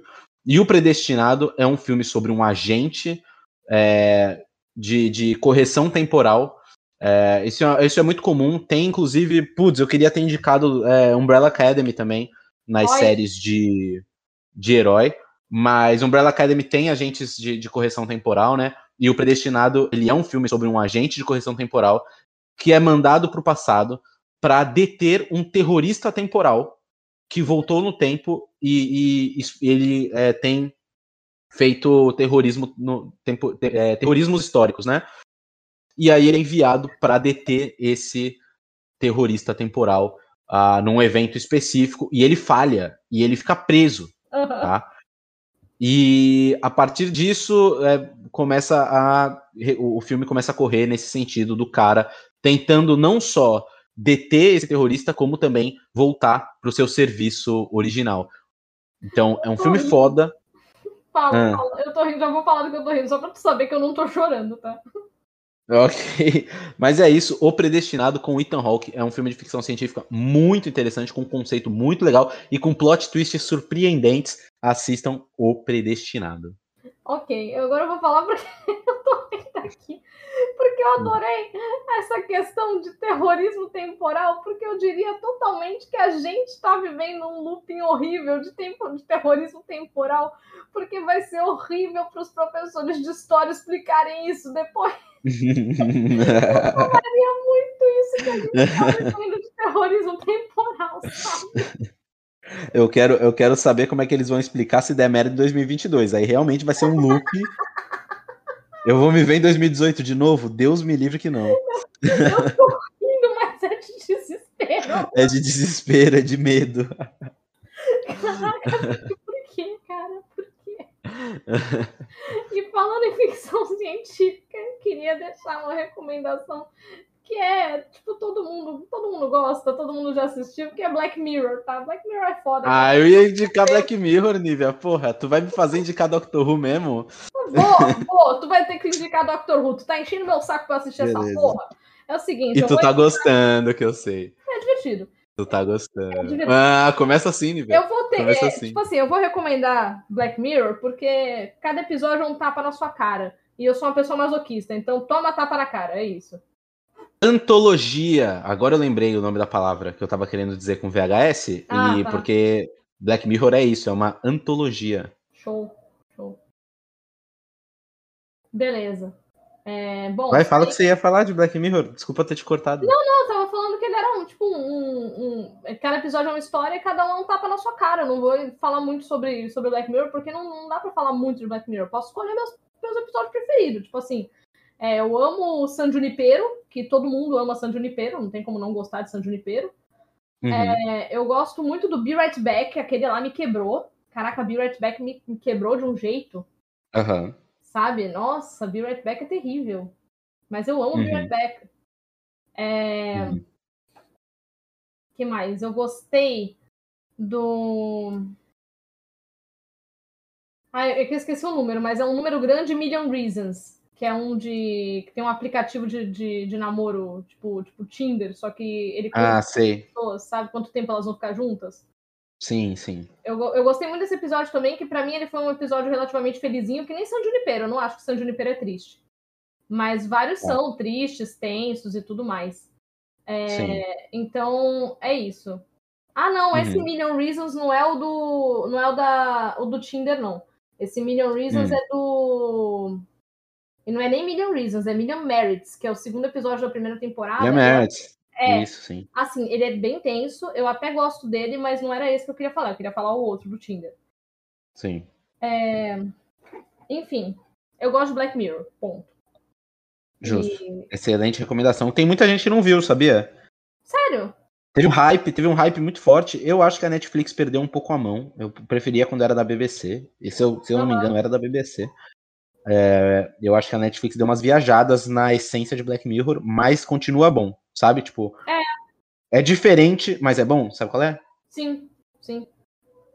Basicamente é, isso. Vai lá. E aí, você pode recomendar seu Dr. Who, Alan? Vai. Ai, vamos lá então. Bom, senhoras e senhores, gostaria de recomendar uma série de ficção científica que tem 58 anos de história, que é Doctor Who. Eu não vou me estender muito, porque nós temos programado aí um, um nós temos programado aí um podcast inteiro sobre Doctor Who vindo aí. É, mas Doctor Who é uma série, como é que eu posso dizer assim? É uma série bastante extensa e muito diversa. É uma série com diversidade. Ela é uma ficção científica de tempo e espaço. Tá? É uma aventura bem leve. Ela tem vários conceitos bem específicos que são muito bacanas. E ela trata todos esses conceitos de ficção científica com bastante humor e com bastante carisma. Por isso que eu gosto muito de como Doctor Who trata a ficção científica. Eu amo Star Trek, ah, que seria a maior série de ficção científica do mundo. É, comparado a, Do- a Doctor Who seria a maior por tamanho. Eu acho que Star Trek é a mais influente. Eu não vou colocar Star Wars nesse meio, porque Star Wars é, tem uma. São características muito de, de cinema, de filme, né? E Star Trek e Doctor Who não tem esse, essa, essa megalomania que Star Trek teve, né? Teve alguns filmes de Star Trek, ah, mas enfim. Ah, Doctor Who trata a ficção científica com uma leveza muito gostosa de se assistir e com muito carisma. Então essa é a minha recomendação, Doctor Who. E saindo de Doctor Who, o tema é fantasia. Fantasia, maravilha. Vambora, quer que eu indique? Já Vai. um filme? Vai? Vou mandar ali, hein? É uma fantasia, mas é a fantasia na essência do que é a fantasia. E o filme que eu vou indicar pra vocês é Ponte para Terabitia. Por quê? Pessoas Porque a. Olha. É, peguei pesado, peguei muito pesado. Ô, Eu vou jogar a Ponte para Terabitia porque a fantasia. Ó, eu vou. Caraca, Nívia, pior que- tá vindo. Eu vou, eu vou falar que a fantasia, em sua essência, é a imaginação. Porra, Nívia, sério, eu tô, eu tô realmente ficando emocionado porque eu, eu vou falar coisas aqui que mexem muito comigo. Porque quando eu era criança, eu sempre amava brincar com mundos fantasiosos na minha cabeça, né? É, então eu me imaginava nesses universos muito, muito antes mesmo de assistir um Senhor dos Anéis, por exemplo, que seria o suprassumo da fantasia ah, ah, no, no cinema e na mídia. Ponte para a. Terapia, para mim, é uma expressão do que é você ser criança e você fantasiar sobre o mundo. e sobre você imaginar, e sobre viver a sua imaginação, sobre ter a experiência de viver a sua imaginação. E Ponte para Terabitia, ela mescla, ela, é, é, ela dá vida à imaginação dos personagens. Quando você assiste o filme, você vê as criaturas fantásticas, você vê o mundo fantástico, que é quando eles atravessam a ponte, né, de Terapitia, que é uma corda maldita, né? Hum. É, e, e, e, eles criam essa amizade e esse amor por esse mundo. E como esse mundo, na verdade, é um reflexo do que eles vivem na vida real, é, expressado nesse mundo fantástico. Então, para mim, um filme definitivo de fantasia sobre o que realmente é a fantasia é Ponte para Terabídia, porque ali é uma fantasia real, porque ela é a imaginação dos personagens. Ela não é, ah, é um mundo de elfos. Não, é um mundo de elfos, mas ele é real porque ele é a imaginação dos personagens. Então, minha, indicação é Ponte para Terabit. Ok, ok. Eu pensei em muitas coisas aqui sobre, sobre fantasia. E é o gênero que, para mim, ele tem mais coisas assim para eu falar sobre. Então, eu não consegui escolher exatamente mas mesmo esses filmes que eu falo que eu gosto, tipo assim, que eu já mencionei algumas vezes aqui, já vai para a terceira vez que eu falo dele, que é o, o Hércules do, do, do, The Rock, o Conan do Jason Momoa. Esses filmes eu acho que eles têm algo de acrescentar em questão de narrativa, em questão de coisas épicas, sabe? Mas eu ainda não escolhi um aqui e tô pensando. Ah, pronto, uhum. escolhi, escolhi. Você hum. tocou num tema que, que aborda a infância? Tá? Então eu tenho algumas coisas aqui para falar. Tem a origem dos Guardiões. Que... A origem dos Guardiões é legal. Zack Snyder. Ah, não, não, não, desculpa, confundi. Já ia gritar, velho. pô, fiquei emocionado. Eu ia pô, levantar aqui. É, porque o Snyder tem aquele filme das corujas que é foda. É, e eu acho que é Guardião... Guardiões. Além do. Porra, é foda. Mas sim, a origem dos Guardiões, pode continuar, Nível. A origem dos Guardiões, que. A origem dos Guardiões me toca muito em, na, na questão da, da criança, já que você mencionou esse tema. Então eu vou recomendar algumas coisas aqui. A origem dos Guardiões, que me pega nessa questão de ser criança, especialmente é. Assim, eu tenho uma peculiaridade. Que eu, eu, eu choro quando eu vejo as coisas que são muito bonitas. Uhum. Então, quando eu fui no cinema assistir, tipo, Moana, eu tava chorando, tipo, porque era bonito, tipo, porque era visualmente bonito, sabe? É, inclusive, antes de Divertidamente, teve um, um, curta que era I Lava You, da Pixar. E, porra, não tem nada para chorar nele. Não tem nada para chorar nele. São dois vulcões uhum. cantando uma música bonitinha. Tá? Lindo, lindo, lindo, lindo, lindo. Sim, é lindo. Só que eu chorava dele ser lindo. Você tá entendendo? Uhum. Uhum, eu chorei sim, com claro. Piper, eu, eu, eu, chorei com Piper também, dele ser lindo, aquele do, do, do passarinho, sabe? Aquele, aquele, aquele curta-metragem da Pixar. Piper veio antes de Moana. Piper passa antes de Moana. Sim. Puta, velho.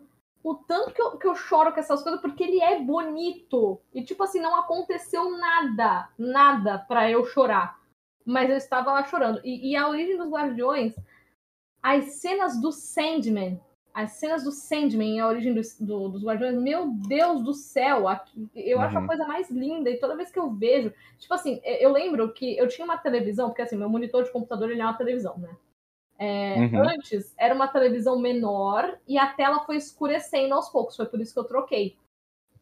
E aí, tipo uhum. tipo assim, nada que eu assisti eu tinha uma puta de uma experiência completa, sabe? Quando eu troquei de televisão, Sim. que essa daqui chegou em casa, e a Smart TV e tal, bonitinha, não é a puta TV, mas né, a imagem tá boa e tal. Dá pra, pra assistir as coisas HD. O primeiro filme que eu fui assistir foi A Origem dos Guardiões. E, putz, que coisa mais linda. E toda vez eu, eu, eu acho a coisa mais linda e eu fico lá olhando pra tela e eu, ai meu Deus, que bonito, não sei o que, não sei o que lá. Então, A Origem dos Guardiões é, é, um, é uma fantasia que, que eu gosto muito. Agora, Sim. eu tava passando aqui na, nos filmes que eu, que eu assisti recentemente, das coisas que eu assisto, tem mais duas animações que eu quero falar. Então, meu fantasia acabou caindo para as animações. Hum, Toda não, a... não. Tu joga o, o, tema animações, né? Pô, pelo amor de Deus, eu tenho tá aqui bom, umas. Então, peraí, que eu vou recomendar Bright antes de. Ok, gostei, Nívia. Porra, okay. que da hora que tu recomendou Bright. Aham, uhum, beleza. Tá feliz? Tô feliz, tu recomendou beleza. Bright. Então eu recomendei Bright, que pega essa coisa do, do das criaturas é, mágicas, né? Os elfos, os orcs, não sei o que, não sei o que lá, e coloca e joga pro presente, né? Sim. e assim, eu, eu, não, eu não lembro mais muito do, do, da trama do filme, mas eu lembro da organização social das coisas e tudo mais. E, porra, Bright era, uhum. é, é, bem da hora. Bright é, é da hora, é show. Uhum. Bright é muito foda. Tipo de... É. E também não é o meu Pode tipo falar. de filme. O Lucas é que me convenceu a assistir.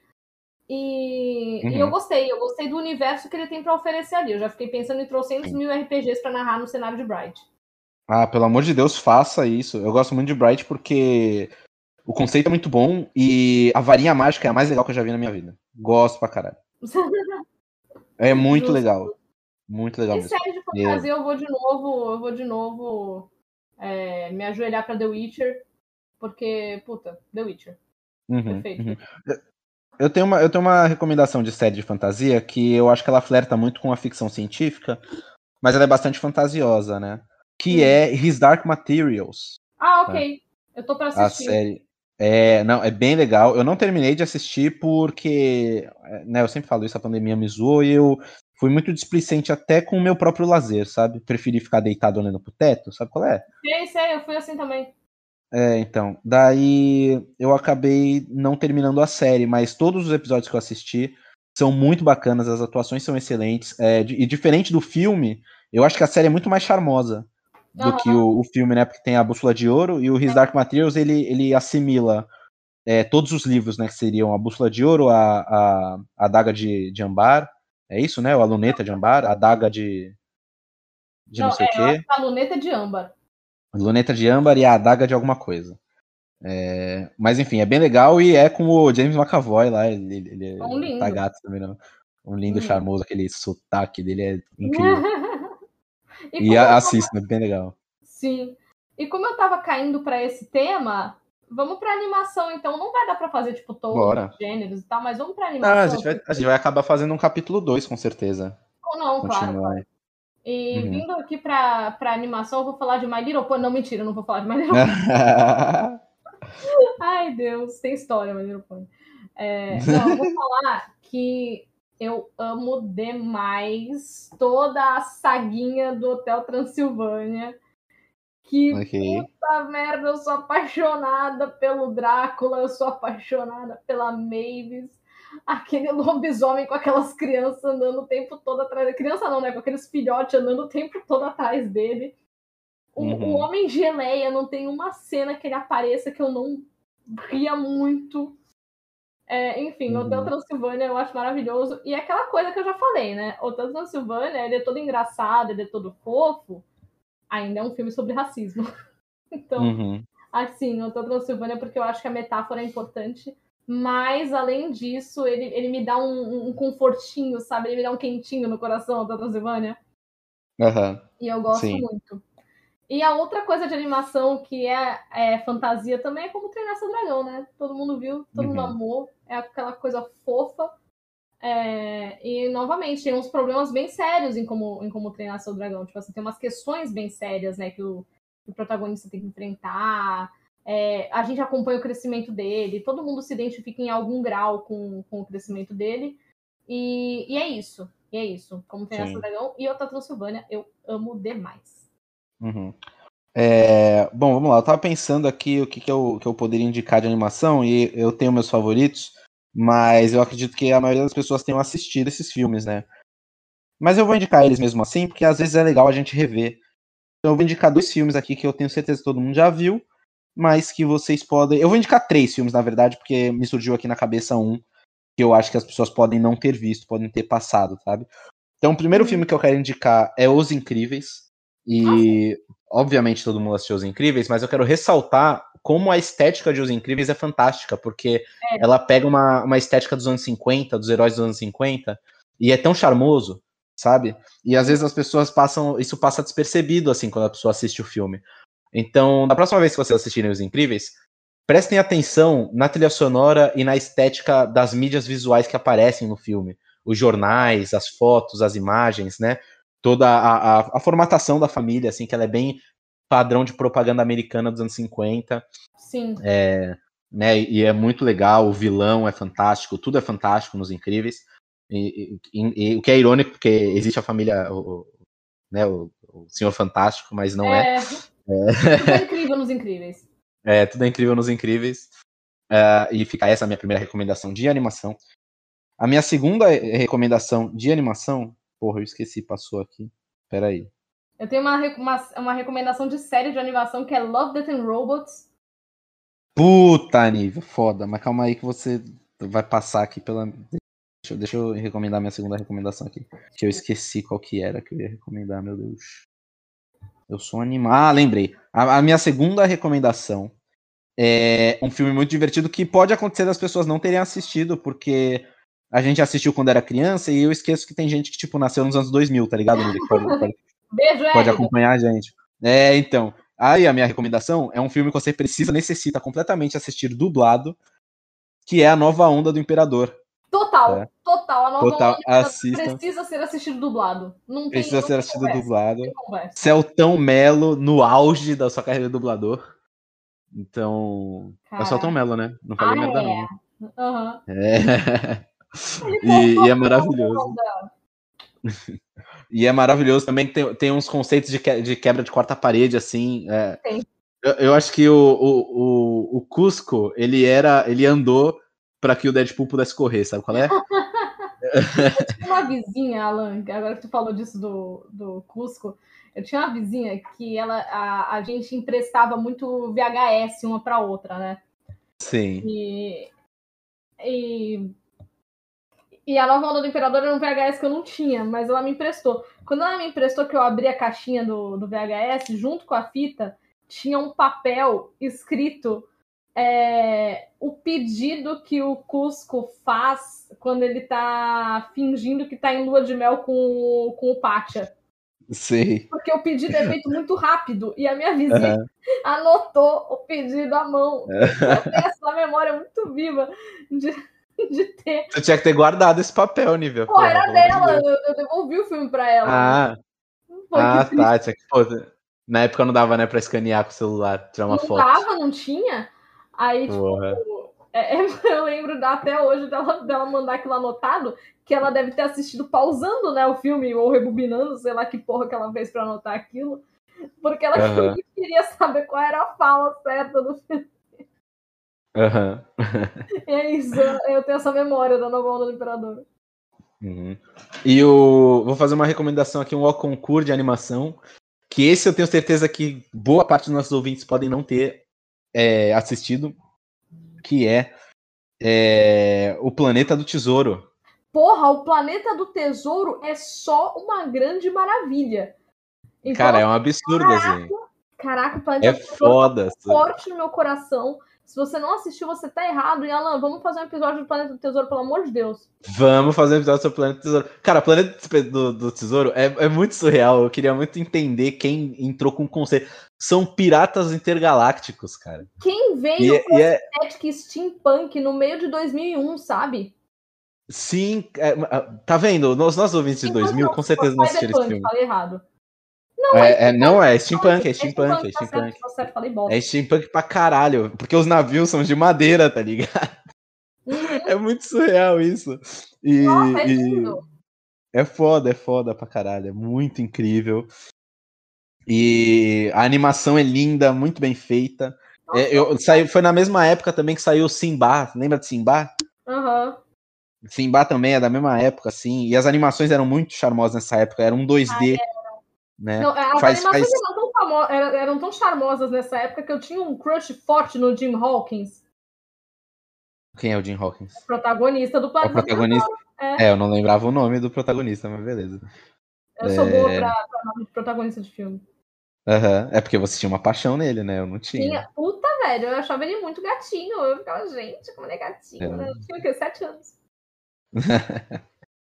Mas, enfim, é assim, é muito gostoso de assistir. E, putz, agora falar, a gente precisa de um episódio só de animação também, nível, de recomendar animações.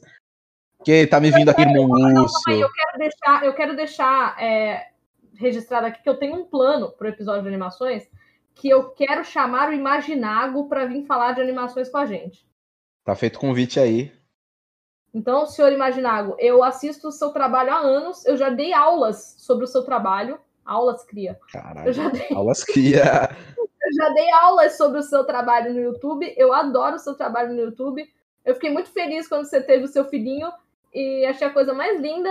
Então, por favor, vem aqui com a gente. Uhum. É isso, sabe? Eu amo demais a animação e eu, e eu, eu me identifico com o tanto que o Imaginago gosta de Rei Leão, porque, porra, só o Imaginago e eu pra gente ir atrás do, do da árvore genealógica do, do Scar, do Mufasa. Scar o cacete, que o nome dele é Taka. Taca. Ela taca, ela taca, ela taca a raba, ela taca, ela taca a raba. Enfim, é, enfim só, só o Imaginago mesmo, e eu faço muita questão de, de que o episódio sobre animações seja com o Imaginável, porque eu amo o trabalho dele. Uhum. Sim. É, nunca errou. O menino Imaginável nunca errou. Uhum. É, bom, indo agora pro final, que eu acho que a animação é a nossa última categoria, que eu, que eu tinha pensado em, em falar. É. Eu quero tu não quer uma, uma, uma categoria saideira? Então, a categoria saideira que eu ia te dar é, Alan, categoria vergonha alheia. O que, que você sabe que é ruim a categoria Guilty Pleasure. Guilty Pleasure. Alan, o que ah, você sabe que é ruim, mas você gosta? Puta que pariu. Vamos lá. É... São muitas opções, né? Eu gosto muito de filme Putz, nossa, eu tô lembrando agora de outra animação que eu queria ter indicado. Vai ficar pro. A gente vai fazer os ó concurso no finalzinho? Então, ao concurso não, eu vou fazer os, os, é, os menções honrosas. Uhum, uhum. É, é então, é, os, os menções honrosas, beleza. É, vamos lá, deixa eu lembrar aqui um filme ruim que eu goste muito. Um, cara, eu vou jogar aí. É, não é tão ruim, tá? É bom, mas é ruim, uhum. tá? É da Netflix também. Uhum. Eu, que é aquele Ababá. Sabe qual é? Então, eu só sei qual é porque um belo dia uns alunos meus roubaram minha senha da Netflix e assistiram a Babá. Tá, eu vou recomendar a Babá porque é um filme é tão bobo, é, é tão bobo, mas é, ele é muito bem feito. Sabe qual é? Uhum. Mas ele é bobo, os vilões são todos idiotas, estúpidos, é, é todo mundo é estúpido. E o, o, protagonista é um gênio, só que ele só faz merda, e, e aí é, é, brinca com o lance dele ser virgem, e aí. A, a, cara, é legal pra caralho e é ruim. Então eu vou indicar esse, a Babá. Tem outros filmes nesse naipe, tinha um de zumbi que eu esqueci o nome, esse com certeza. Cara, se eu for jogar, eu vou jogar vários filmes bobos de zumbi que eu gosto muito. Sério? É, é, que são ruins e, e, e, que são bons. É, Madrugada dos Mortos, do Zack Snyder. É, Snyder né? Sabe? Zumbilândia 2, que é horrível e eu gosto.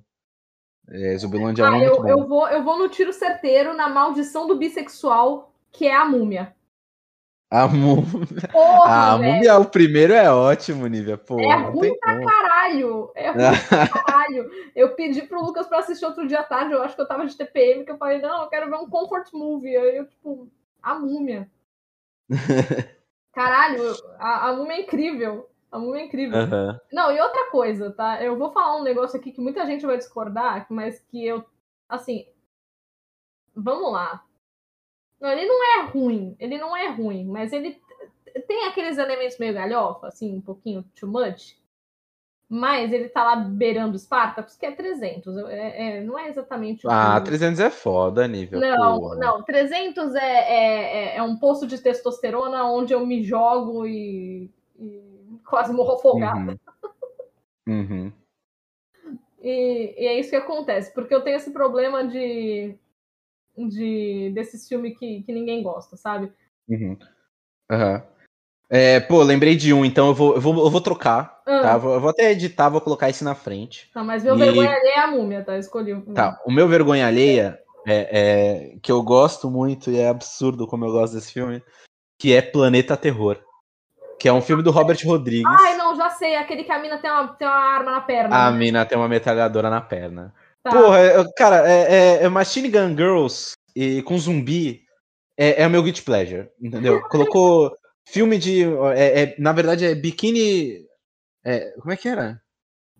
Machine Gun Bikini Girls, era uma parada assim. Aí, com todo respeito, né? Você coloca mulheres seminuas com armas enormes, matando zumbis. E aí eu, eu, eu, tenho esse lado que gosta muito disso, tá? Tudo bem, Alan, é... eu homens fortão banhado em óleo lutando até a morte, tá tudo. Justo, já estamos no mesmo time. Porra, cara, é outro filme do Snyder que é muito guilty, pleasure, que é Sucker Punch. Oh, eu amo Sucker Punch! Eu amo Sucker Punch, mas Sucker Punch é ruim, nível. Ah, não, foda-se, pra mim é, é bom. mas é, porra, pelo amor de Deus, me dá com uma katana e, uma, e uma, um resolver ponto .50. Eu vou defender Sucker Punch porque a menina tava viajando mentalmente o tempo todo, sabe? Aquilo foi tudo na mente dela, então para mim é aceitável. Sim. É maravilhoso, é maravilhoso. Sabe? É, então, mas é, é aceitável. Mas é isso. E, não, não isso, é e... Sucker Punch é maravilhoso, você pare. Tá ok. Mas o, o, o, Planeta Terror tem uma cena que, o, pra vocês terem ideia, assim, do quão Guilty Pleasure é esse filme, que o Tarantino, ele é um tarado, né? E ele tenta estuprar a protagonista, tá? Meu Deus! E é, só que ele tá infectado com, a, com, com o vírus, né, do filme. E aí o, o, saco dele começa a gangrenar. Que é o que merece, né? né?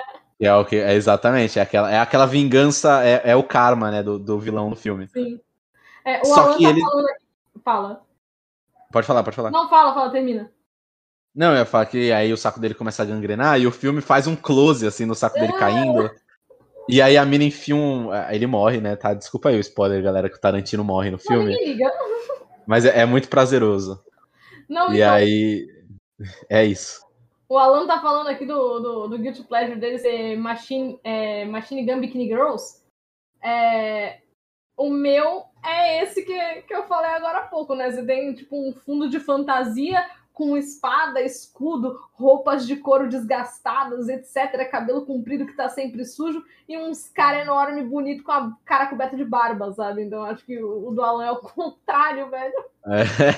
É, é são os dois extremos. O teu é o Muscle Oiled Guys. e o meu é o Machine Gun. É. Não, porque a, a, espada é uma coisa importante, né? Então é Muscle Oiled Guys Sim. Sports e o Alan é Machine, Machine Gun Bikini Girls. Porque os caras têm que estar tá segurando, né, um, um, um, negócio fálico, assim, né, na, na mão. Porra, sim, sim. Isso Mas vamos para as menções. Se tiver mais cenas de tensão sexual ali, é, é meu amigo. Aí é o, a, a cereja em cima do bolo. É Mas vamos para as menções honrosas, Nívia. Diga aí uma série ou um filme que ficou faltando e você quer, precisa muito recomendar. Na sessão de horror ficou faltando Mãe. Ok. Na sessão de horror ficou faltando Mãe, que é um filme que me deixou sem ar quando eu fui assistir no cinema. Eu fui assistir é, depois de ver a crítica do Otávio Gá, que aliás, Otávio Gá tem a situação, né, com o Otávio Gá, que eu assisti a crítica dele a Maligno e fui na sede assistir Maligno, porque ele falou é, ele falou de uma maneira que, tipo assim, eu esperava uma coisa, sabe? E geralmente o Otávio Gá, ele, ele é certeiro no que, no que faz a gente esperar. E não era, eu odiei Maligno. Mas eu amo hum. Otávio Gá ainda, que eu gosto do jeito que ele fala, eu gosto de, da pessoa que ele é, então, tipo assim, fui assistir. É, e Mãe me, foi muito. É, recompensou muito. O vídeo dele sobre Mãe, inclusive, é maravilhoso. Assistam. E assistam Mãe. É, não dá para falar muito sobre mãe, ele é bastante denso. Então, é, assistam um vídeo do Otávio Gás sobre mãe e depois assistam mãe. Ou leiam um livro. Não, tudo bem, tudo bem. Mas, né, se você tiver hum. assim, com essa urgência. Hum, Também tem a minha... série. Tu não entendeu minha é... piada, né, Nívia? Não. Pra ler o livro, que é a história de mãe? Não, não peguei. Não, que é um livro. Ah, não, é, é pra ler a Bíblia. não, agora tu deu spoiler, porra. Não, não pode, mas eu acho que é um spoiler importante, sabe? Eu acho que mãe, tu já tem que assistir é, com. Nem do livro, depois de ler o livro. Não, tudo bem. Mas eu acho que mãe, tu já tem que assistir é, com a ideia do que tu vai esperar. Porque se tu assistir no zero. É, olha, eu que odeio spoiler, tô falando que não deve assistir mãe do zero. Sabe? Eu acho que tu tem que. Ah, eu, eu acho que é uma experiência. Assistir mãe. Ah, é, assim, é que eu já tinha conhecimento bíblico antes de assistir. Não, então... porra, não é bíblico. Não, pô, é bíblico, total. Não, eu, eu entendo que é bíblico, ela, mas o que eu quero dizer é que, tipo assim, você não pode assistir Mãe às cegas. Você tem que assistir Mãe já sabendo que é uma metáfora bíblica, no mínimo. Tá, eu, é... eu não sei, porque é gostoso você descobrir que é uma metáfora bíblica. Que aí tu pergunta, ah, quando tu descobriu? Aí tu fala, ah, na cena é. tal. Porque é, eu tenho a cena que eu, me, que eu descobri. E aí tu tem a tua, cada um tem a sua. É, ok. Mas tem uma outra coisa que eu queria recomendar que é ruim, mas assim, hum. é que os efeitos envelheceram mal. E, e não é que é ruim, ela é meio teen, que é Being Human, mas não a versão americana, pelo amor de Deus, a versão britânica. Ben Uhum. Hillman é uma série onde um vampiro, um lobisomem e uma fantasma dividem a mesma casa. Meu Deus. E eu acho fantástico. Eu Uhum. acho Eu, fantástico. imagino, eu nunca ouvi falar dessa série. Achei interessante. É, é, é incrível, é incrível. Uhum. Enfim. Bom, as, minha, as minhas menções honrosas são duas, tá? Hum, É, é um filme animação e uma série, ambas da Netflix, tá? Que eu fiquei de recomendar é, e acabei não colocando em suas respectivas classes. Então, primeiro eu queria recomendar Família Mitchell, que é um filme de animação da Netflix, que é muito divertido, é um absurdo do quão divertido é. Você pode assistir mais de uma vez tranquilamente. Você pode assistir sozinho, com a sua família, com seu date. Com certeza você vai ter uma experiência muito divertida de ver. É, e a minha segunda recomendação, é, é, minha recomendação honrosa aí, é uma série de zumbis coreana, tá? Da Netflix, que se chama Kingdom, tá? ok. É uma série que se passa na Coreia feudal, tá? Ah. E tem um conceito de zumbis que é, pra mim, o meu conceito favorito. Que são, são zumbis que não conseguem andar na luz do dia. Tá? É, Ah, um você pode falar, ah, são vampiro. Não, eles não são vampiros, eles são zumbis mesmo. É, mas eles, eles só conseguem andar durante a noite. Porque. Aí eu não, não quero dar spoiler, mas Não, não tem a explicação, tá? Tem uma explicação específica do porquê eles só podem sair durante a noite. Mas um conceito que é muito foda é o seguinte: é uma série muito política, tá? É, e qual que é o lance? O imperador, tá? Sofreu um golpe e ele morreu entre aspas, mas ele continua vivo como zumbi, preso na- no seu quarto. E todos os súditos não sabem o que aconteceu com ele e todo mundo fala que o imperador está vivo, ele está doente, mas está vivo. Só que Ah, ele está imortal É uma série sobre o Fidel ali como zumbi. Né? Meu Deus. Ai, desculpa, não foi assim por anos. Mas basicamente é isso. E aí você tem todas as intrigas políticas em volta de um imperador que não consegue governar porque ele é um zumbi. Tal qual. Não, tudo bem. Enfim, Então, então assim, basicamente é isso. beleza. Só deixar umas menções honrosinhas aqui para jogos. Meu queridíssimo Dragon Age, que eu sempre vou. vou né, vou abrir caminho para ele passar. É, passe por Uhum. cima de mim, inclusive, se quiser, Dragon Age. É, Vampire, que é um jogo. Já tem alguns anos, ele criou uma hype que não foi atendida, mas ainda assim é um ótimo jogo, Vampire. É um Uhum. médico que se torna vampiro durante a pandemia de gripe espanhola. Tá? Aham. E Until Dawn, que quando a gente estava falando de filmes de terror, eu lembrei depois de, de Until Dawn, que é um slasher, é um jogo slasher de, de. Acho que ele é exclusivo de PlayStation, mas quem puder jogar Until Dawn, jogue porque é divertido. É bem divertido de jogar.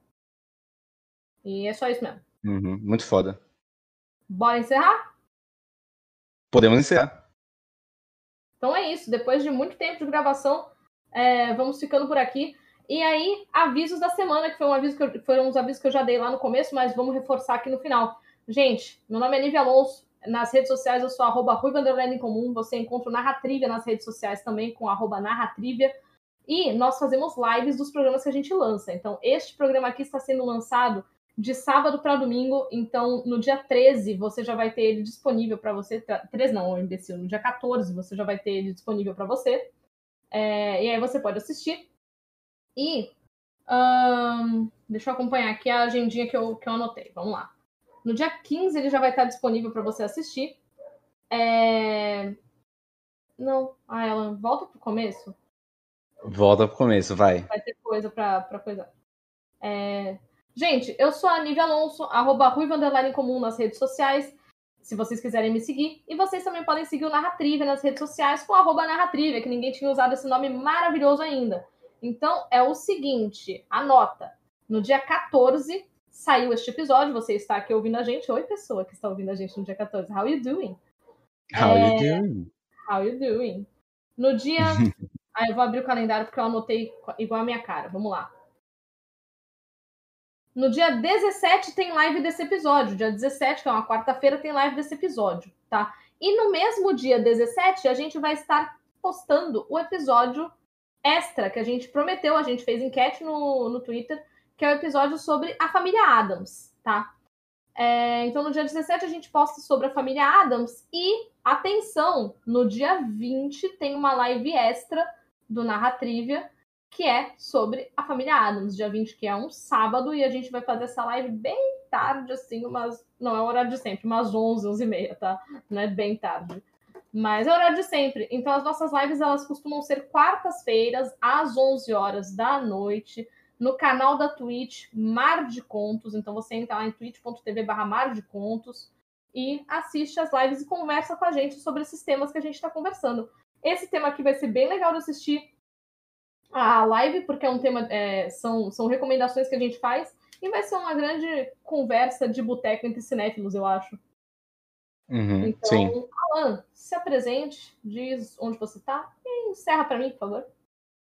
Ah, aquele momento maravilhoso onde eu digo que é para vocês irem no meu Twitter e dar like nas minhas coisas. Eu vou fazer uma, uma rebelião nesse, nesse mundo, porque tem lá, eu mando, eu mando pra Nívia, né? Eu falo assim, Nívia, 68 pessoas viram meu post, só tem dois likes. Um absurdo, tá? Então fica aqui, ó, esse apelo, arroba no Twitter e no Instagram, tá? E aí vocês vão lá nas minhas redes sociais, interajam comigo, falem comigo, que eu adoro conversar, e deem like nas minhas coisas. Como a Nívia já falou, já tá aí nossa agenda da semana e os nossos horários. Então, vocês podem me encontrar nas redes sociais, aqui no Narratrivia, no Armário de Contos. E é isso. Bom, vamos encerrar. Um beijo para vocês que ficaram até aqui e até o próximo episódio do Narratrivia. Um beijo.